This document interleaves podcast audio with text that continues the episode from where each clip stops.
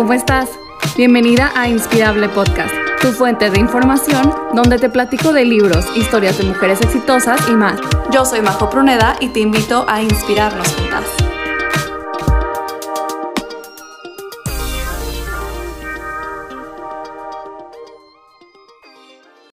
Hola a todos y todas, bienvenidas a este nuevo capítulo de Inspirable Podcast. Estoy súper contenta de compartir el día de hoy una historia muy inspiradora de alguien que pues está teniendo mucho éxito en sus distintos proyectos y que pues también es un orgullo mexicano, que es un talento eh, local y pues también una historia inspiradora para otras mujeres que a lo mejor vamos incursionando en el mundo, que siempre nos han gustado escribir o leer.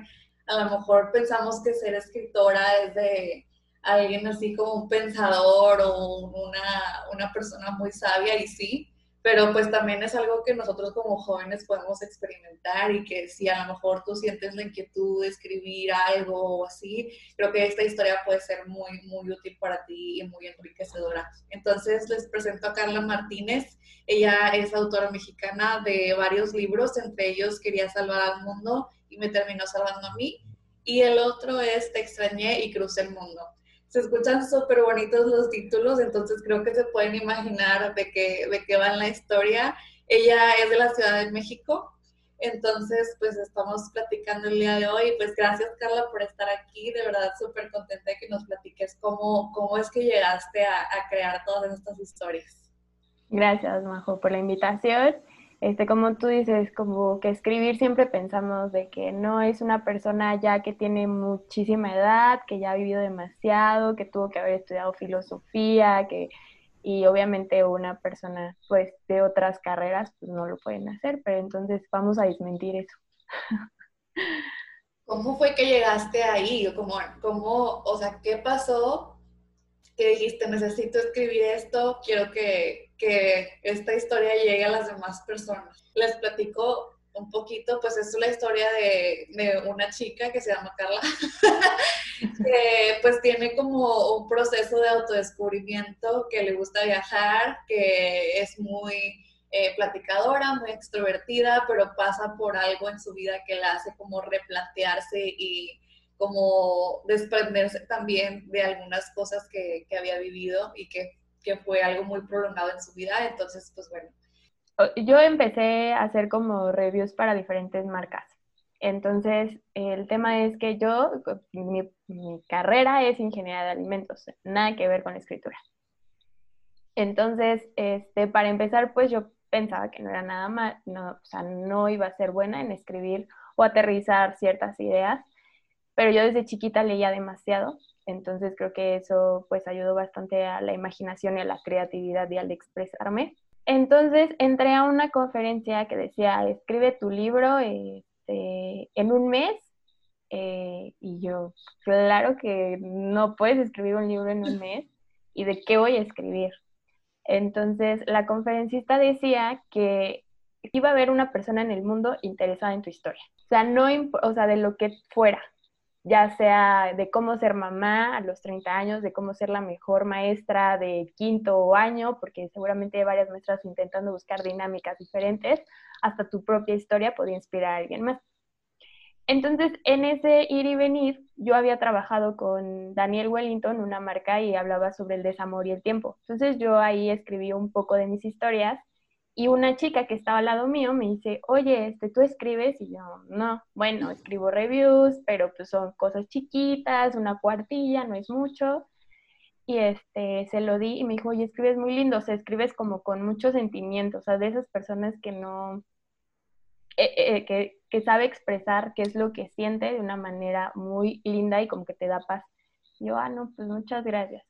Pero yo dije, jamás voy a escribir un libro, muy bonita la conferencia, pero yo no estudié esto, cómo voy a separar en capítulos, el título, no tengo ni idea. Pasó una semana, dije, voy a hacerlo, o sea, ¿qué puedo perder? Va a haber una persona que lo lea y que a lo mejor se siente aliviado por decir, ay, bueno, esta persona pasó por mucha tristeza, ahorita ya está bien, entonces le puedo ayudar y dije, ok, lo voy a hacer. Para esto lo escribí en 20 días. ¡Wow! Fue súper rápido. Sí, o sea, yo dije, como que soy demasiado determinada, quiero hacer algo, me enfoco muchísimo. Hay cosas en las que digo, ay, las quiero hacer, pero pues como que no me siento tan motivada y sí, como que lo dejo pasar meses, meses. Pero lo del libro, pues sí tenía como la intención de hacerlo y también con una parte de liberar como ese pasado, porque como que no lo había plasmado o no, lo, no había sido abierta con ese tema. Entonces fue súper rápido, este, se subió, lo mandé a Amazon, Amazon lo aprobó y pues empezó literal a, vender. Obviamente yo ya tenía como este contacto con, con seguidores, obviamente microinfluencer. Entonces llegó una persona que me escribió de, de El Salvador y me dijo, oye, leí tu historia y gracias, me salvaste. Y yo, ¿qué? ¿Cómo que El Salvador? Porque la opción de Amazon, lo bonito de publicar en Amazon es que tienes la oportunidad de que llegue a todo el mundo. ¿no? Diferente a pues a un libro en Gandhi, Porrúa y todas esas, pues que no, solamente es como aquí en México.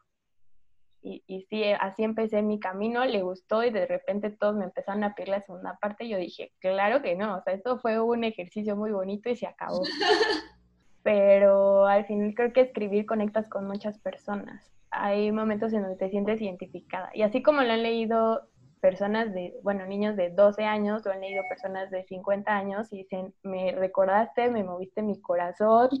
Y hay muchos que dicen que tienen que comprar el libro y comprar unos pañuelos. Sí, la verdad es que siento que si estás pasando por algo así como una ruptura, o sea, ya sea lo que sea, o sea, pues una relación, una amistad, un cambio de, de ciudad o de vida, no sé, sí es algo que te va, o sea, que te, que te cae mucho el saco, por así decirlo, porque creo que tratamos a veces de como ya darle vuelta a la página, ¿no? O sea, ya, es, ya me tengo que sentir bien, o sea, dicen que en un mes ya me tengo que ya debería de estarme sintiendo bien, ¿no? Ya debería de estar como que superando eso que, que tanto me dolió, porque no puedo. Y algo que me gustó mucho que dices es, ¿por qué no me dejan sentir mi dolor, verdad? Que es válido sentirte adolorida o adolorido y pues que tienes que vivir ese proceso, no importa qué tan largo sea, y sentirlo. y durante mucho tiempo, y el tiempo que necesites, pero, y justo creo que está pasado mucho en la cuarentena, como de que no es que tú actívate y rápido y no está pasando nada, y, es como, bueno, sí, pero a ver, calma, no todos tenemos la misma personalidad, no todos afrontamos lo mismo, es nuevo para todos Sí. pues cada quien tiene como sus tiempos y siento que a veces como por querer tratar de animar o por querer tratar de ayudar a las personas de que para que se sientan mejor caemos en eso de pues como invalidar o minimizar el dolor de los demás, ¿no? Que es algo que también tú mencionas mucho. Y, y de hecho fue como el tema de que obviamente me estaba pasando mi mal rato, este, yo literal, o sea, tal cual, escribí cómo superar rupturas, qué libros tengo que leer. Entonces yo leí todos y decía, es que esto no sirve. Entonces cuando yo pasé y cuando me dijeron, oye, pues es que todos necesitan tu historia, dije, pues les voy a explicar cómo fui con la mía y les va a ayudar a lo mejor. Entonces quiero que sea un libro corto, el tema también que pues, en México no se lee mucho, pero quiero que, que la gente lo lea y tenga la posibilidad, lo quiero volver a leer, me faltó otra vez volverlo a leer. Y cada vez que lo lees encuentras cosas completamente diferentes y entonces eh, el hablar sobre lo que te pasa a otras personas también les importa.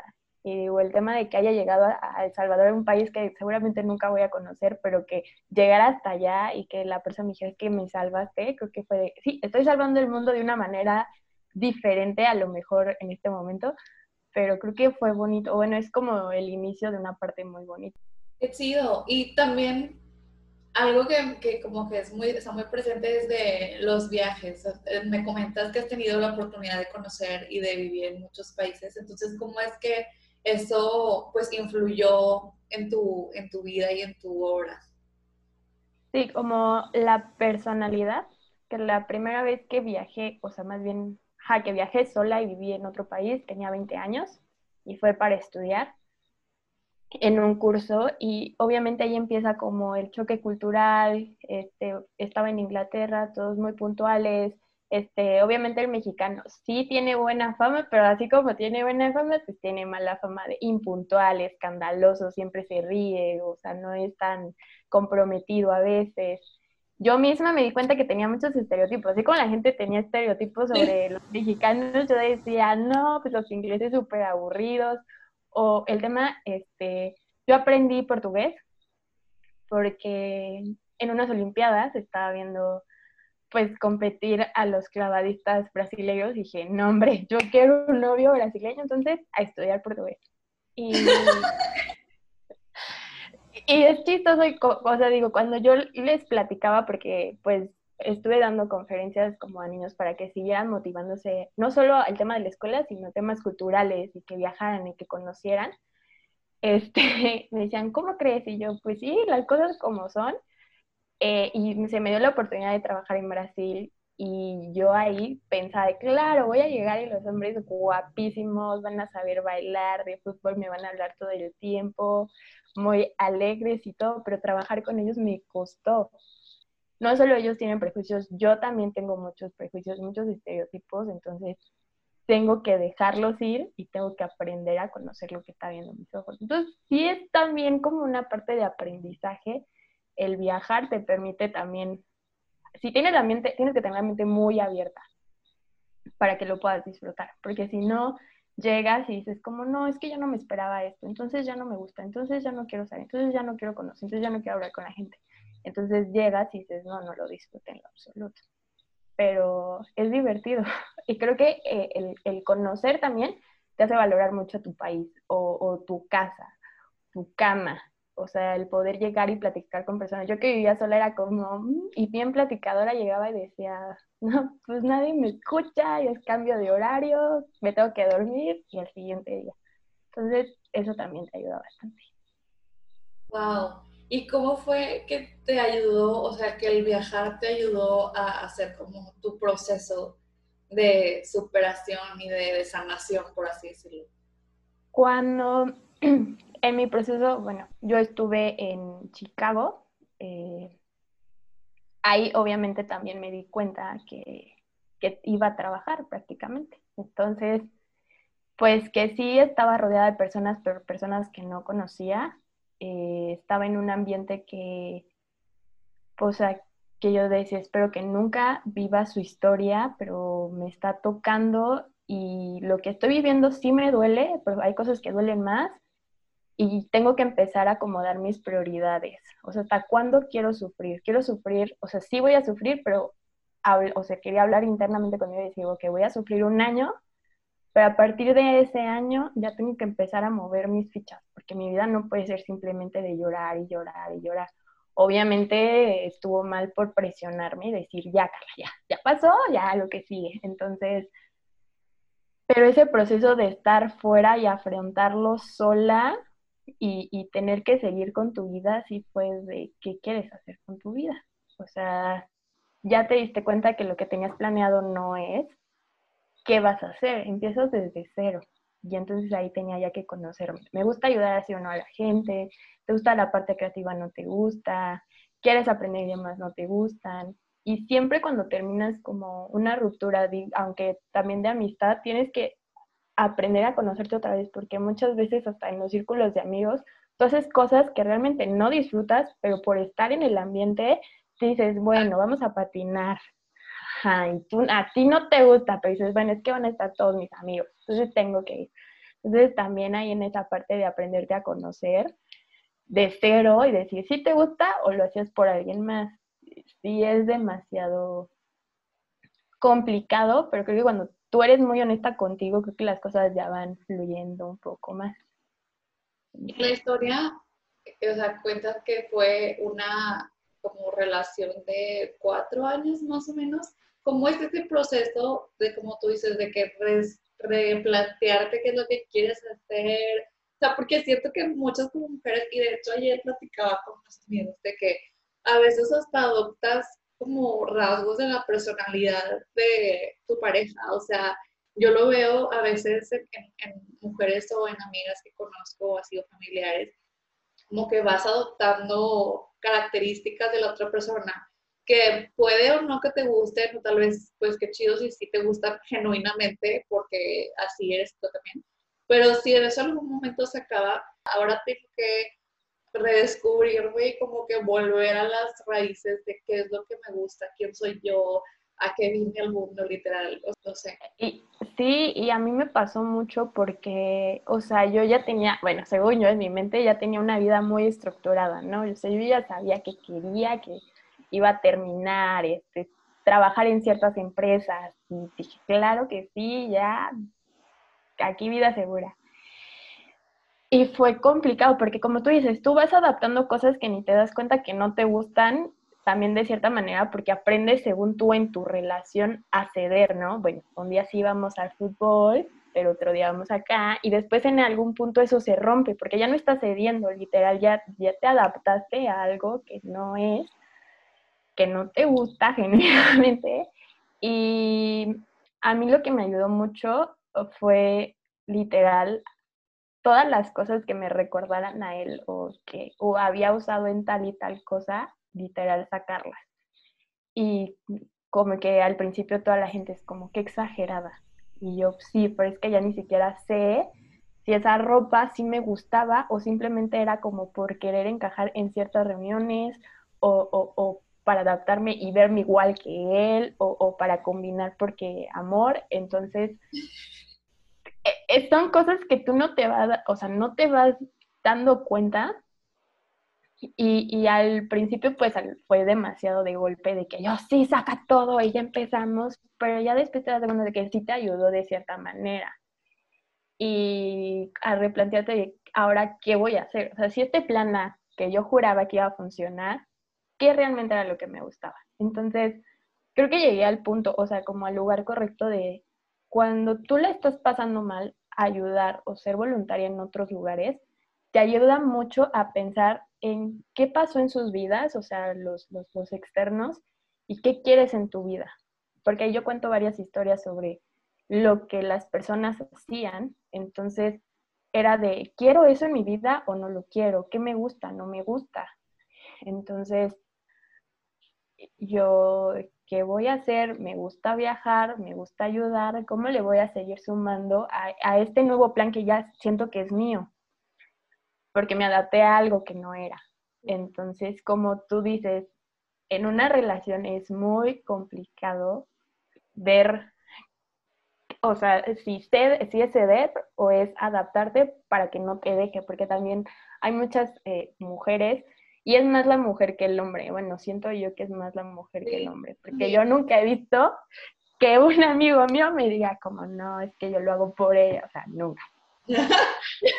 siento que los hombres son más fieles a sí mismos, para bien o para mal. O para mal. O sea, yo, por ejemplo, eh, en mi relación de que al principio era como, sí, vamos a vestirnos igual, de que vamos a hacer las mismas cosas y tipo, necesito que estés aquí todo el día y vamos a estar juntos todo el día. Y el rato de que, no, de que quiero dormir, que te veo a las cuatro. Y yo, ¿cómo que a las cuatro? O sea, a las cuatro ya se acabó el día, de que aquí a las diez, que vamos a Y él de que, no, es que de verdad, o sea, estoy muy cansado. Y yo, al principio me costó mucho entender que somos personas distintas, o sea, como que se había visto de que como que si fuéramos uno mismo, es la típica, ¿no? Que es que somos uno mismo, somos la misma persona, nos gustan las mismas cosas, y ahora lo veo eh, como, y no que mi relación sea perfecta para nada, o sea, no, no la quiero como que idealizar, que es otra cosa que me gustó, que tú decías como, eh, amabas a la persona o amabas la idea de la vida que habías hecho con la persona, ¿no?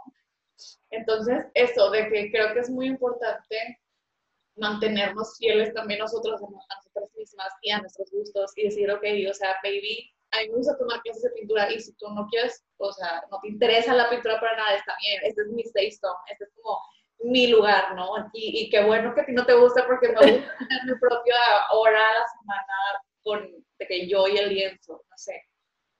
Sí, y, y, creo que es muy, que hay que aprender a darnos así como tú dices, nuestro tiempo de que bueno que no te gusta, no interfieras, porque si no, el día que terminemos, yo voy a empezar a odiar la pintura y yo la amo. Y no es justo. Entonces, sí, Eh, mm, creo que sí, las relaciones son complicadas.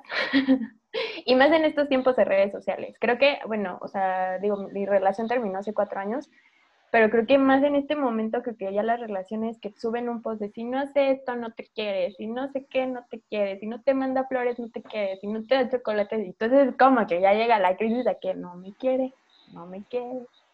Entonces, e, el, el, el consejo que puedo darles es que sí, sean fieles, como tú dices no, no cambies, no idealices, la persona tiene mil errores, tienes que verlos siempre, porque creo que en mi relación pasó que durante cuatro años discutimos tres veces. Tres. ¡Wow! Tres veces. Entonces yo juraba que tenía una relación increíble porque decía, es que yo no sé por qué la gente se pelea. Y entonces creo que también era mucho de que él no me quería reclamar ni nada, o sea, no me quería decir como, oye, estamos, somos diferentes, yo tampoco, entonces como que así empezó la, la relación hasta que obviamente terminamos y ya fue de, ok, como que ya fue demasiado difícil darme cuenta de, sí, son personas diferentes, se adaptaron a cosas que ni, o sea, que a mí ni me gustaban. Creo que eh, idealizamos, obviamente, digo, en el libro pasaron más cosas que decidí omitir, pero idealizamos ideas, idealizamos parejas, idealizamos planes, o sea, creemos que la, la, el matrimonio que lleva 30, 40 años juntos nunca se han peleado, que nunca le han pasado mal, entonces tú dices, quiero esto, pero tú no sabes qué pasa atrás.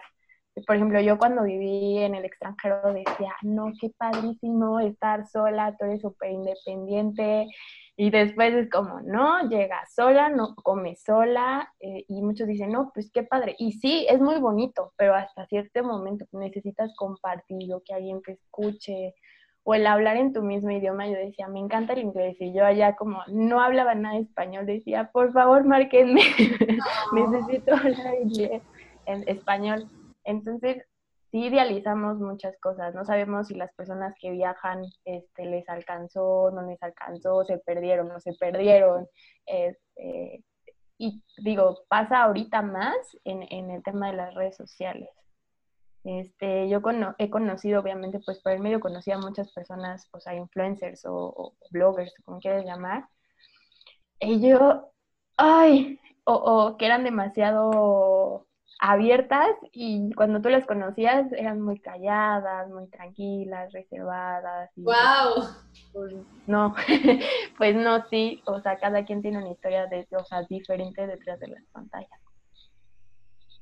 sí, y siento que, creo que también lo mencionas en Quería salvar al mundo, de que nadie habla de estos procesos, ¿no? O sea, como no, no sabemos cómo es que la gente salió adelante porque pues solo vemos como el lado bonito, que es lo que todo el mundo queremos aparentar. Entonces también por eso a veces nos sentimos solas o solos, como en esas luchas de que tú dices, si estoy en el extranjero o si estoy aquí sola, me acabo de mudar o si acabo de, de cortar o si me peleé con mi súper mejor amiga y ya no nos hablamos para nada, como que nadie te, te dice, o sea, nadie lo externa, entonces como solo lidiamos con eso solos y está muy feo.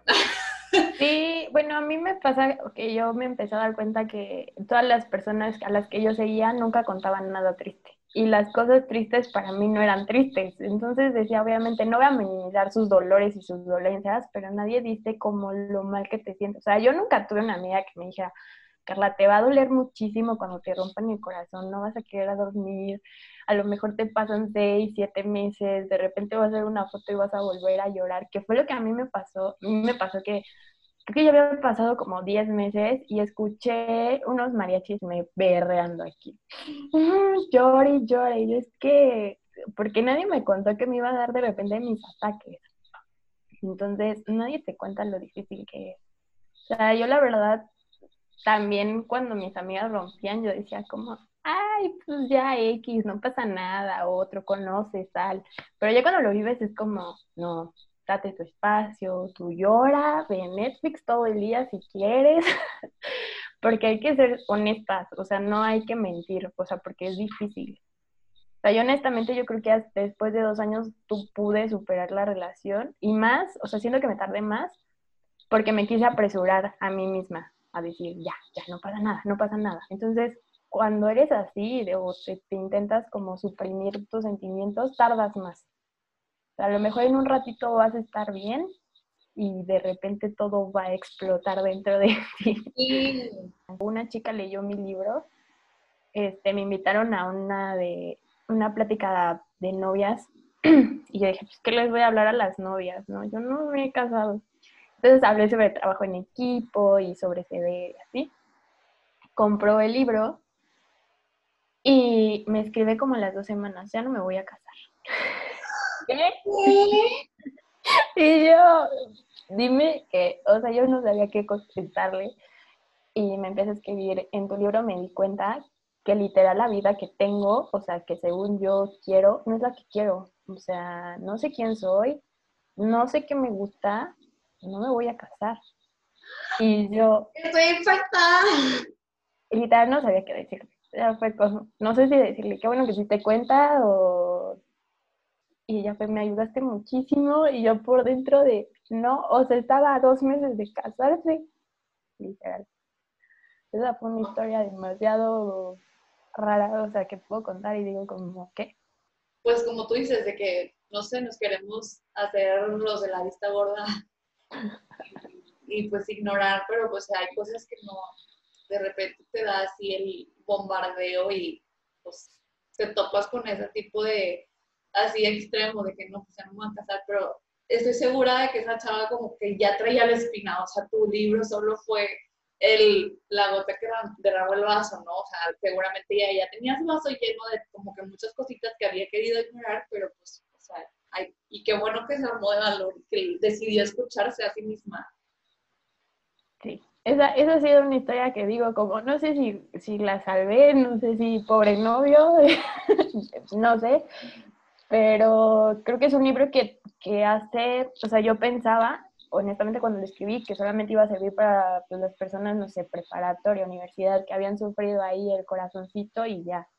Pero ya cuando empecé a dar cuenta de cuántas versiones pueden leer las personas, fue como, ok, esto sí fue más allá de lo que yo esperaba. Y darte cuenta que cuando haces las cosas eh, con amor, porque yo literal lo hice con mucho amor y justo yo les decía a mis papás, bueno, voy a publicar mi libro sobre mi ruptura, y mis papás, ¿qué? Y yo, sí y me dicen, vas a cambiar historias, nombres, y yo, ¿no? Literal, lo mismo. Y yo, ¿no? O sea, porque estamos acostumbrados también como a ver en las películas de amor y desamor, como hay, cómo te cuentan una historia, como según tú debes de superar una ruptura, y nada que ver, o sea, nada que ver, sientes que estás muriendo por dentro, bueno, depende ahí ya de las personas, pero sí sientes muchas cosas, tu vida cambia completamente, hasta el hecho como de levantarte o no para bañarte o arreglarte o no sé, cambia muchas cosas que nadie te dice. También lo leyó con una persona que estaba divorciada y me dijo, me ayudaste para ir a terapia. Entonces como, ok. y hay otras niñas que más chicas dicen, no, es que yo quiero viajar y quiero ayudar al mundo. O sea, como que tiene diferentes tipos de, ajá, de metas o lo ven de diferentes ojos y como sí, quiero ser como tú y quiero aprender muchos idiomas y voy a ayudar a todos y así quiero salvar el mundo igual que tú. Entonces como que son muchos contrastes, pero al final es el mismo propósito, ¿no? O sea, salvas a una persona que, que necesitaba llorar o que no necesitaba llorar o que necesitaba ir a terapia o que quiere ayudar. Y que siento que eso es lo padre de las historias, de los cuentos o de las novelas, de los libros en general, que es totalmente haces tuya la historia, o sea, yo puedo leerla y voy a tener un mensaje diferente que el de otra, o sea, persona, no importa la edad que sea, o sea, podemos ser la misma edad, pero dependiendo de lo que tú estés viviendo, es lo que te vas a llevar, ¿no? Eso es sí. Sí, o sea, yo al final digo, sí, creo que eso de que todos tienen que escribir un libro es real, tú vas a dar un mensaje, eh, las personas, en, no creo que haya un libro malo, a veces llegan los libros en el tiempo incorrecto. Y a veces es como, ay, este libro no me gusta. Y de repente lo vuelves a leer y dices, mmm, creo que necesitaba esperarme más tiempo para leer este libro. O sea, no es que sea malo, simplemente que todavía no he vivido lo que necesitaba para entenderlo o quererlo.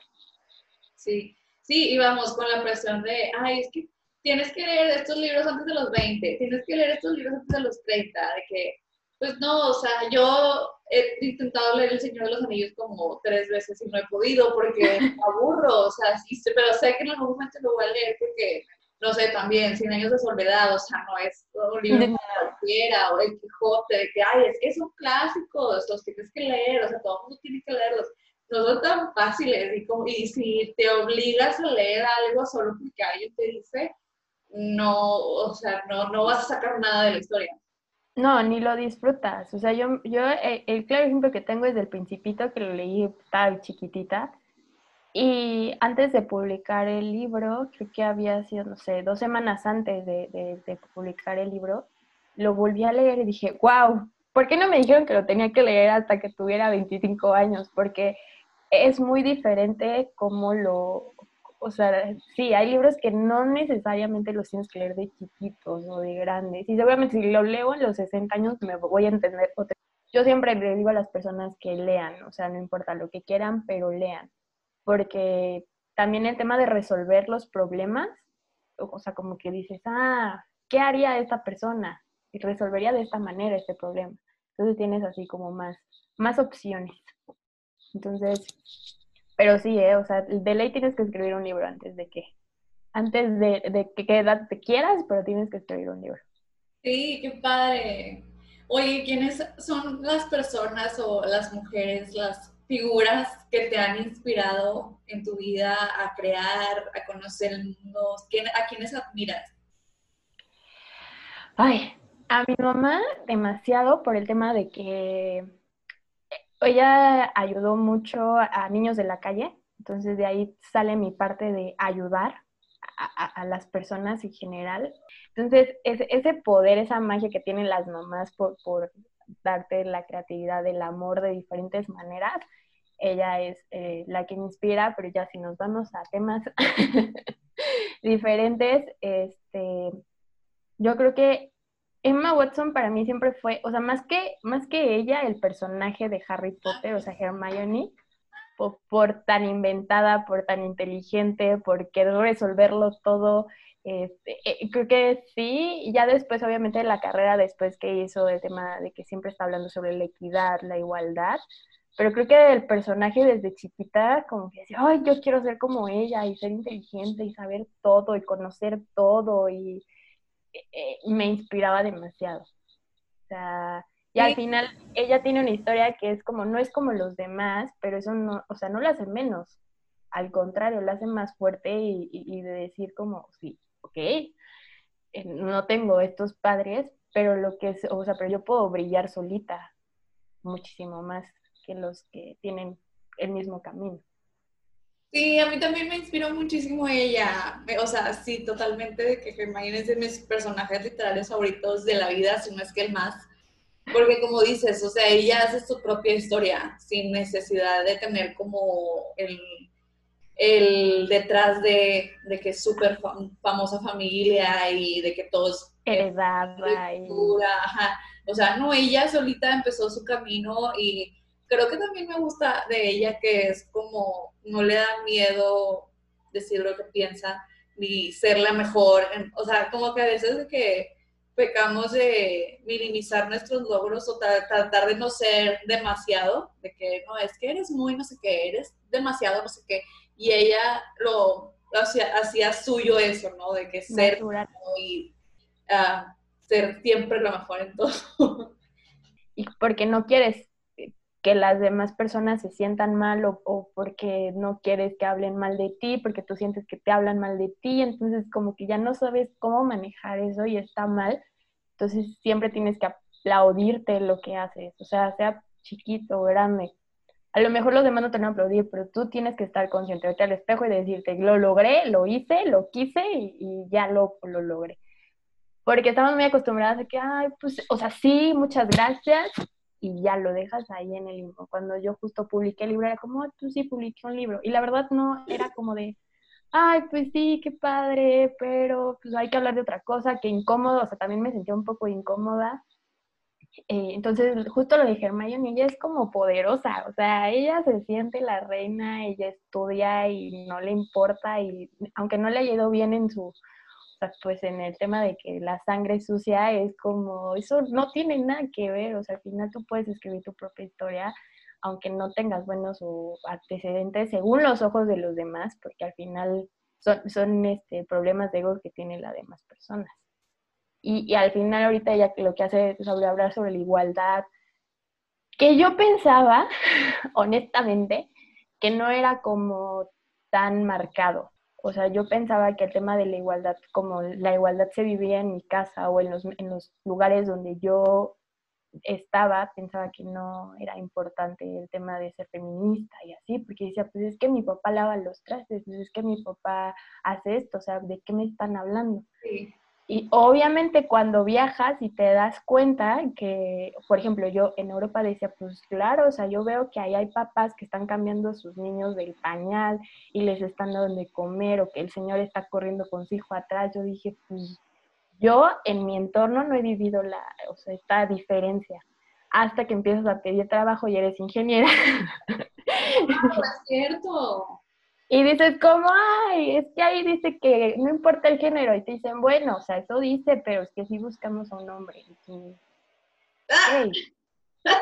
A lo mejor para mí no era algo tan importante porque yo no lo vivía, entonces, cuando ya te expones, eso es como, claro, sí hay que luchar por la igualdad, claro, o sea, a lo mejor yo no lo he vivido, pero tengo que luchar por las otras mujeres.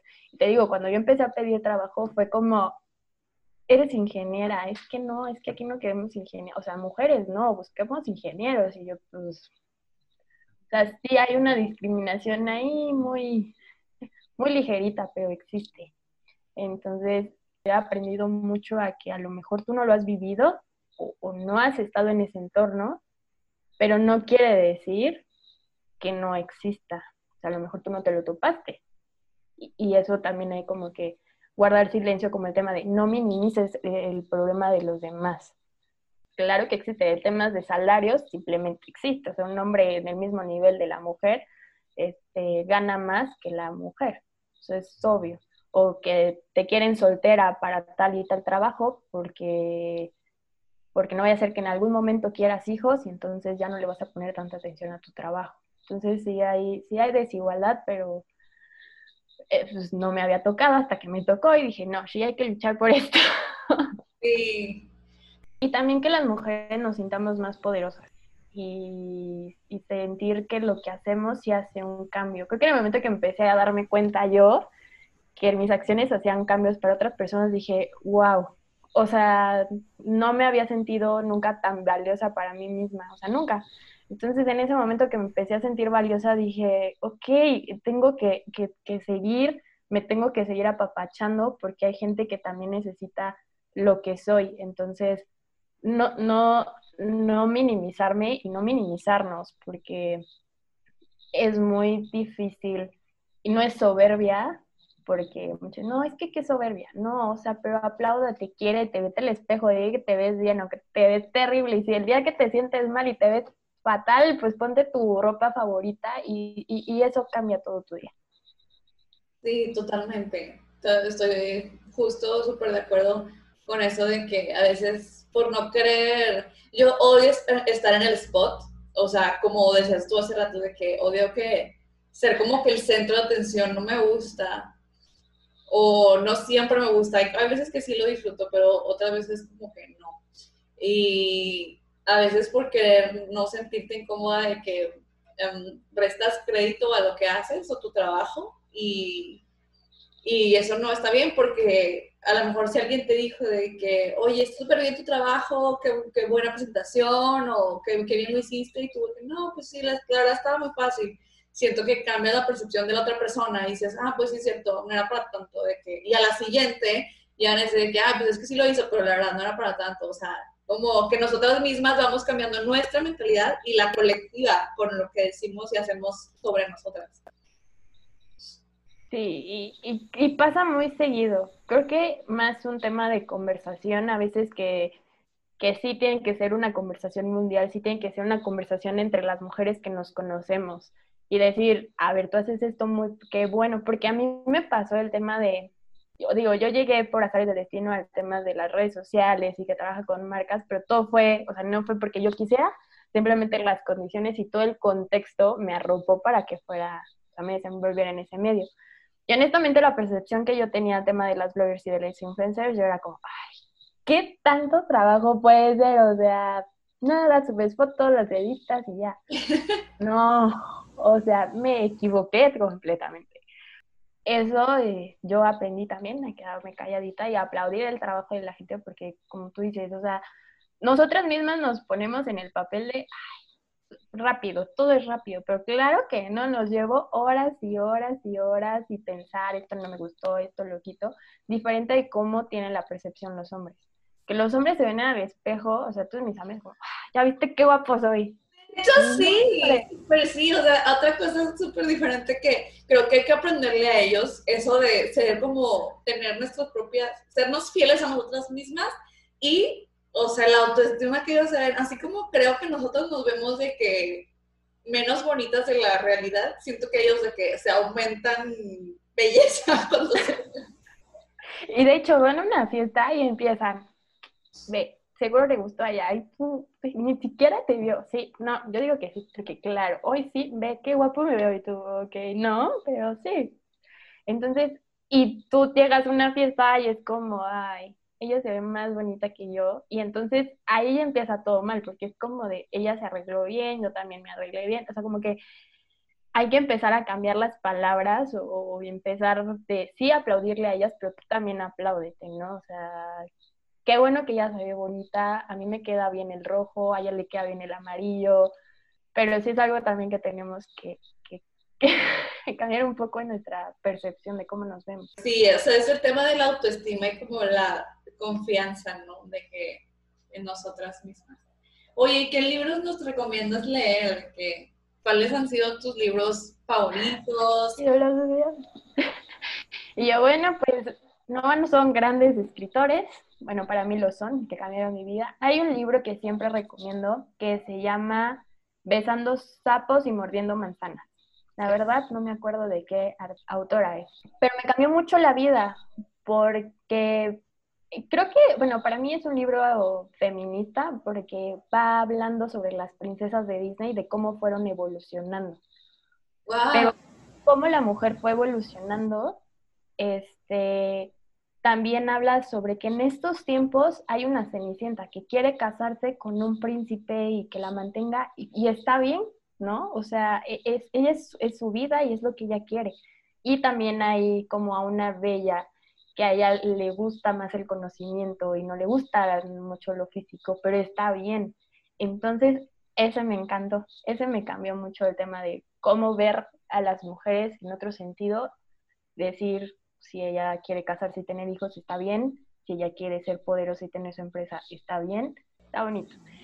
Eh, otro libro, híjoles, hay uno, es mi libro favorito.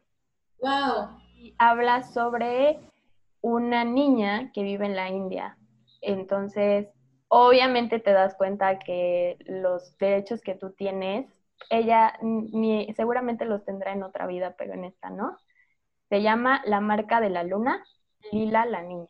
Y esa sí es de Amelia Noriega. Ese libro te deja pensando, bueno, yo que quiero conocer todo el mundo, yo decía, claro, quiero ir a la India. Y, y yo sé que no todas las historias son como la de ella, pero ella es una niña que desde el inicio está condenada a morir, porque ella fue la primogénita y es mujer, y, la, y no puede nacer primero una mujer que un niño entonces la tenían que matar. Es una historia ahí que, que sí, todo el principito, pero de los demás, yo, yo sí también soy de las que siento que hay muchos libros que necesito vivir más para entenderlos y que no los voy a leer solo por moda. Sí, totalmente. Qué padre, me, me gusta ese, me, me llamaron mucho la atención los dos títulos y creo que también como leer es una forma de viajar, ¿no? Porque creo que a veces eh, también caemos mucho en el de que es que tengo que, de que antes de los 30 tengo que ir a todos estos lugares, o te sientes menos de que, ay, es que yo nunca he ido a Europa, por ejemplo, yo nunca he ido a Europa. O sea, creo que lo más que he conocido ha sido Estados Unidos y pues aquí dentro de México sí he conocido bastante, pero eh, sí caemos mucho en eso de, de, que nunca he ido a Europa, jamás voy a ir, pero pues no, o sea, hay tiempo para todo y como quiera es otra manera de, tener otra percepción, ¿no? O sea, porque lees historias de otros lugares y eso también te ayuda a que cuando ya vayas a ir ya, pues puedas tener un background, ¿no? O sea, porque de nada te sirve viajar solo por viajar si no, si no tienes un contexto, creo. Sí, sí, eso, eso sí es cierto. Estuve en la, ay, ¿cómo se llama? En la Feria del Libro de Monterrey. ¡Ay, qué padre! ¿El año pasado? Ah, pues de hecho creo que por ahí llegué a ti. Porque vi tu stand y vi los dos libros y dije, qué bonitos títulos. Y los guardé, o sea, los puse de que en, mi, en una aplicación que tengo que se llama Goodreads, como quiero leerlos y los guardé. Y entonces te, empecé a seguir en Instagram. Ya, ya me acuerdo porque ¿cómo ella? Ya, ya me ya, y yo sí. sí. Y, literal, ahí vi un anuncio bueno, un, así un letradito que decía, un lector tiene mil vidas, pero el que no lee solo tiene una. O sea, he pasado por muchas cosas que luego yo digo como, ah, eso es lo bonito de leer. Entonces, eh, eh, qué bonito platicar contigo. Sí, ay, qué padre. Ojalá después de coronavirus puedas ir a otra feria o algún evento y aquí te veré. Ay, Carla, pues muchas gracias por compartir. Este, no sé si quieras dejar algún mensaje para la audiencia ya para despedirnos. Me encanta tenerte aquí en el podcast. Que todos los días se hablen bonito al espejo. Tienen que escribir un libro. No es difícil. Creo que simplemente tienes que abrirte, como si le estuvieras hablando a un amigo. Lo que quieres que tu amigo sepa de ti. Eh, tienen que escribirlo. Creo que es una manera muy bonita tanto de conocerse para que los demás te conozcan. Y uno nunca sabe cuándo se convierte en uno de tus trabajos favoritos. Entonces, quiéranse, respétense. Ya aprendimos una lección con Majo de séanse fiel, porque es algo que perdemos muy seguido. Entonces, creo que sernos fiel cambia mucho y sentirnos empoderadas como Hermione. sí, qué chido. la última pregunta para despedirnos es, ¿cuál es tu sueño? Salvar al mundo. O sea, yo literal desde chiquita decía, quiero salvar al mundo, a lo mejor digo, en este momento es escribiendo libros y he salvado bastantes, pero me encantaría hacer un proyecto ambiental que cambie cómo, cómo vivimos, porque ay, lo más bonito de este mundo es la tierra me encanta estar estás en la Tierra, entonces quiero seguir salvando al mundo, no sé de qué manera, me obsesioné mucho de una manera como de que no necesito estar en una, en una organización para que pueda salvar, y después me di cuenta que podía salvar el mundo escribiendo, dije, maravilla, entonces, pero sí, quiero salvar al mundo. Ay, qué hermoso, me encanta tu mensaje y me sirvió mucho tu, tu libro, de saber que las cosas van a estar bien, tal vez ahorita no lo están, pero lo van a estar y si ahorita lo están, en algún momento puede cambiar, o sea, la vida es, es, es incierta y eso es lo padre que es una como incógnita. Entonces, pues muchas gracias por haber escrito tu libro. Creo que sí, como dices, estás salvando muchas vidas y es una, una forma muy bonita de llegar a las vidas de las demás personas. Entonces, pues felicidades por tu proyecto y pues mucho éxito también. Espero que de verdad logres todos los proyectos que tengas de, de salvar al mundo. Muchas gracias, Majo, por la invitación. Me diste mucha felicidad y energía para ponerme a trabajar ahorita. ya sé, a leer mucho. Sí. Muchas gracias. a todos por acompañarnos en este capítulo. Nos vemos en el siguiente y gracias, Carla, de nuevo. Nos vemos. Bye. Acabas de escuchar un capítulo más de Inspirable Podcast. Si te gustó, compártelo. Y recuerda que estoy en redes sociales en Instagram, Twitter, Facebook y TikTok. Nos vemos la siguiente semana en el próximo capítulo. Bye.